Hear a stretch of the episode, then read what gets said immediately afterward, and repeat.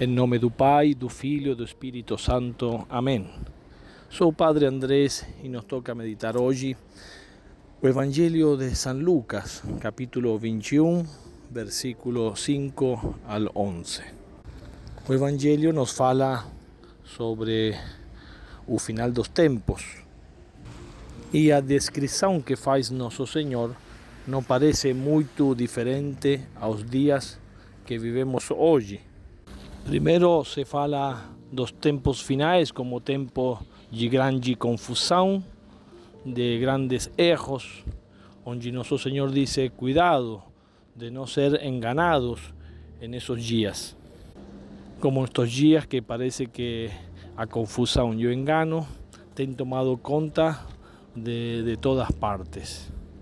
Jesus fala que os dias finais estarán marcados por guerras y revoluciones, que un povo se levantará contra otro, que un país atacará otro país, que haverá grandes terremotos, pestes y muita fome en muchos países, que acontecerán coisas pavorosas y haverá grandes sinais no céu. Todo isso nos parece descrever o que o mundo de hoje está vivendo com guerras, confusão, maldade. Mas o tempo final só é conhecido por Deus. E Ele vai dando sinais para cada um de nós para nos preparar. Mas aqui propriamente nosso Senhor nos fala da destruição do templo e a destruição da própria Jerusalém. As duas coisas são sinais de nosso Senhor. O próprio Cristo disse: Destruirei este templo e em três dias o edificarei, mostrando que o templo era Ele mesmo. Jerusalém também é sinal do Messias, o Messias que há de vir. Mas quando se fala da destruição do templo, a destruição de, de Jerusalém, se nos está falando da paixão de Cristo. Nosso Senhor ia morrer, mas essa tragédia da morte de Cristo se transformará em glória na ressurreição. Por isso podemos refletir também nós que assim como o templo, assim como Jerusalém devia ser destruído, sendo um sinal da ressurreição de Cristo, también como que toda la creación no final dos tempos debe sufrir, debe padecer, eh, por eso catástrofes, terremotos.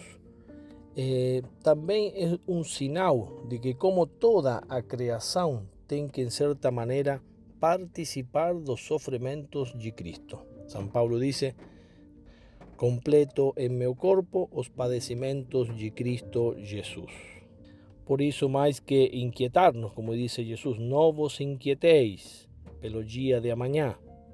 Devemos nos preocupar por saber aproveitar os tempos que nos tocam viver, saber aproveitar as cruzes, as dificuldades, nunca revoltar-nos contra Deus por as coisas que acontecem, incluso por la mesma guerra e as mortes e a tristeza que se pode viver mas muito por el contrario, aproveitar todos os sofrimentos, todas as cruzes, para também ser parte da redenção de Cristo, poder oferecer-nos os sofrimentos, oferecer-nos as cruzes, tristezas e tudo isso que nos leva, em certo modo, a uma morte, morrer cada dia, isso também, assim como Cristo depois de morto, ele ressuscitou, também toda a criação que compartilha os sofrimentos de Cristo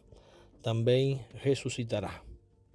Peçamos à Virgem Maria a graça de saber aproveitar o nosso tempo, o tempo que nos toca viver, o tempo que Deus escolheu para que cada um de nós se santifique. Assim seja.